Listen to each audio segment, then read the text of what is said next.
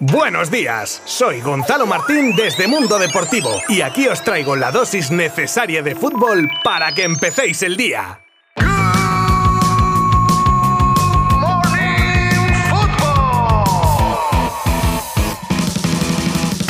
Bueno, se acabó lo que se daba para la selección y como podéis imaginar ocuparemos buena parte del episodio de hoy sobre todo al postpartido con la rueda de prensa de Luis Enrique, porque contaros lo que pasó, pues nada, resumen rapidito para no ahondar en la herida. Y tras esto y repasar también lo que pasó en el otro partido de octavos de ayer tendremos nuestras noticias del día, como el posible regreso de Sterling con Inglaterra, las palabras de Gil Marín sobre Joao Félix, que ojo, dejan al portugués más fuera que dentro del Atleti, Samuel Eto'o pidiendo perdón por agredir a un youtuber, el anuncio desde Italia de una oferta del Madrid por el central croata del Leipzig Guardiol y las palabras de Tebas sobre la no asistencia del Barça a la Asamblea de la Liga, responsabilizando a Florentino Pérez. Como lo oís, os habla Gonzalo Martín desde Mundo Deportivo y vamos a empezar con todo en 3, 2, 1.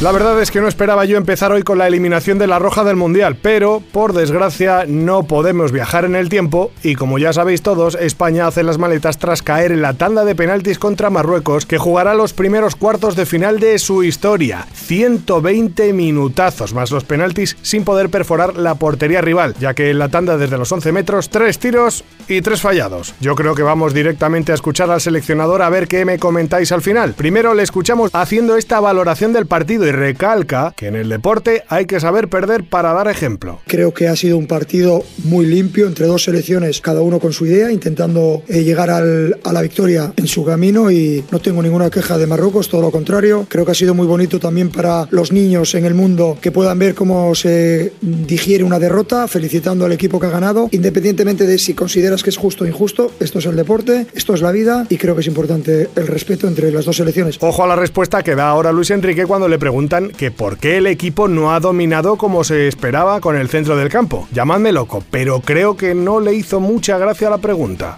No sé si has estado en el partido, ¿has estado en el partido? ¿Sí? ¿Y qué estabas de espaldas al partido? ¿Eh? Si algo hemos hecho es dominar el partido, nos ha faltado el gol. La realidad es que nos ha faltado el gol. Ante un rival encerrado al máximo, es cierto que se nos puede achacar que podríamos haber generado más ocasiones. Estoy de acuerdo. Estoy más que satisfecho de lo que ha hecho mi equipo y solo puedo felicitarles por su actitud a lo largo de todo el Mundial y por su comportamiento. De la misma manera que felicito a Marruecos por su victoria. Han estado mejor que nosotros en los penaltis. Bono ha estado espectacular y les deseo mucha suerte en el Mundial. Muchos consideran que a la Roja le hace falta ese jugador que marque diferencias. Y Luis Enrique lo ve así. Yo estoy muy contento con el perfil de jugadores que tengo y no los cambiaría por ningún otro. Estos son los que yo he seleccionado y voy con ellos a muerte. O sea, si hay un responsable de algo, evidentemente soy yo. Es evidente que tenemos una sensación triste de decepción por lo que representa el apoyo tan eh, bestia que hemos tenido de nuestra afición y tan potente y no lo hemos podido devolver con resultados. Más cosas. Ahora le pedían explicaciones sobre lo ocurrido en la tanda de penaltis. Y sí que tiene explicación. La explicación es muy clara. He sido yo el que ha escogido a los lanzadores. Consideraba que eran los mejores que estaban en el campo y si ahora mismo empezara otra vez otra tanda de penaltis, cogería los tres mismos lanzadores primeros. El resto de lanzadores les he dejado a los jugadores que decidieran ellos porque un entrenador y un entrenador con mi personalidad condiciona a los jugadores y les he dado libertad para que escogieran a partir de esos tres. O sea, imagínate el ojo que tengo. ¿eh? Lo que sí haría es si empezara la tanda de penaltis, quitaría a Bono, lo cambiaría y pondría otro portero. También deja claro Luis Enrique que no cambiaría nada de las decisiones que ha tomado en este mundial. Bueno, hay una que sí. Solo tengo algún resquemor a nivel personal porque hay jugadores que se, se han quedado sin jugar. Y sobre todo tengo un resquemor con uno de ellos, que es Pablo Sarabia, con el que he sido muy injusto. Lo he sacado solo para tirar un penalti y ha hecho dos ocasiones en dos segundos. O sea, me he equivocado totalmente con la no alineación de Pablo Sarabia en todo el mundial. Este es el único castigo que tengo. Pero yo tengo que tomar decisiones continuamente. Ahora mismo sí que cambiaría. Seguramente a Pablo Sarabia le habría dado bastante más minutos en este partido. Para ir terminando con los sonidos de la rueda de prensa postpartido, le preguntaban si les había dicho algo a los jugadores tras el encuentro. Y ayer sí, tocaba bajar al vestuario y la respuesta, aun siendo cancelado por muchos de vosotros, la comparto personalmente al 100%. Nunca visito el vestuario después de un partido porque no es momento de sacar conclusiones. Hablo en un partido normal. Hoy sí, al acabar el partido, sí he hablado con ellos. Les he animado, les he agradecido su esfuerzo, que no pasa nada, que la vida continúa y que, bueno, Esto es una experiencia que se les quedará para siempre y que en el futuro ojalá les pueda servir. Por último, una inquietud que todos los aficionados españoles tenemos ahora es la posible o no continuidad de Luis Enrique como seleccionador, algo de lo que, como era de esperar, salía a colación y para lo que Luis Enrique tenía también una respuesta. No te lo puedo decir porque no lo sé. No es el momento ahora de hablar de mi futuro. Mi contrato se acaba. Si por mí fuera, seguiría toda mi vida, pero ese no es el caso. Yo tengo que pensar con tranquilidad qué es lo mejor, no solo para Luis Enrique, sino también para la selección. Pues reitero, y a riesgo de causar o no división, y gracias a que en este podcast se me permite dar mi opinión personal, yo desearía que Luis Enrique continuase con el proyecto de La Roja. No sé cuál es vuestra opinión. Os leo en redes sociales.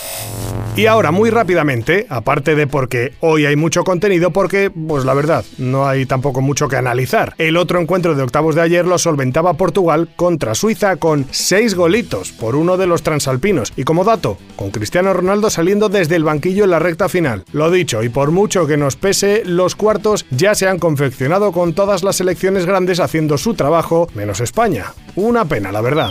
Sin movernos de Qatar, os contaba el otro día el abandono de la concentración de Inglaterra de Sterling. Ya sabemos los motivos que no son otros que un atraco a mano armada a su familia el pasado domingo. Tras saber esto, desde The Sun y con la gente preguntándose si volverá a la selección, dicen que el jugador no abandonará territorio inglés hasta que su familia esté completamente segura.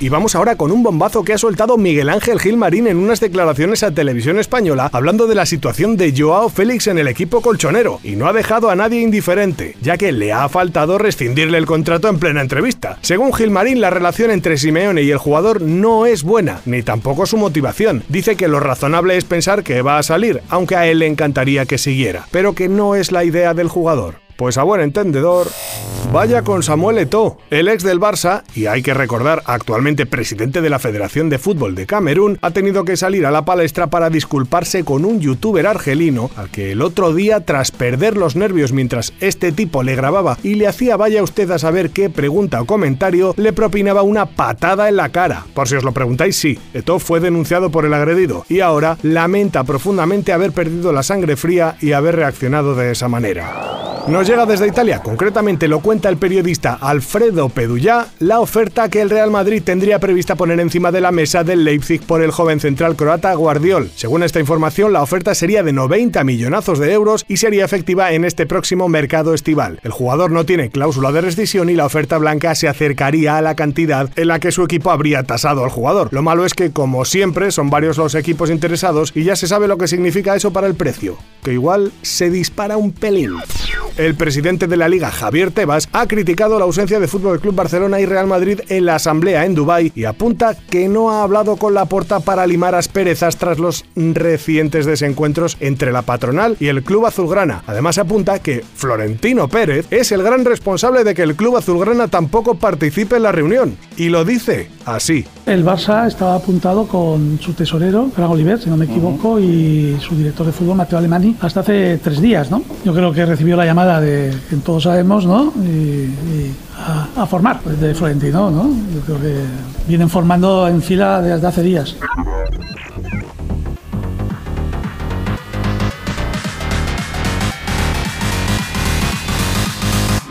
Esto ha sido todo por hoy y hoy excepcionalmente me gustaría hacer una pequeña reflexión a título personal por todas las críticas que está recibiendo sobre todo Luis Enrique tras la derrota de ayer. Podemos o no estar de acuerdo en las decisiones que toma el seleccionador. Ahora bien, por favor, deberíamos reflexionar a veces sobre lo que es el fútbol. Os recuerdo a mi entender posiblemente algo muy importante dentro de las cosas menos importantes y sobre todo tener un poco de empatía con unos jugadores muy jóvenes y un seleccionador con carácter que estoy convencido de que han hecho todo lo que ha estado en sus manos y si han fallado, pues como todos en nuestros trabajos. Yo confío en Lucho y en esta jornada de jugadores que seguro nos van a dar un montón de alegrías en el futuro. Estoy convencido. Ahora ya os dejo ponerme a caldo tranquilamente. Y a pesar de ello, como siempre, os agradezco vuestra compañía un día más y os espero mañana, ¿eh? Sin rencores. Abrazo virtual.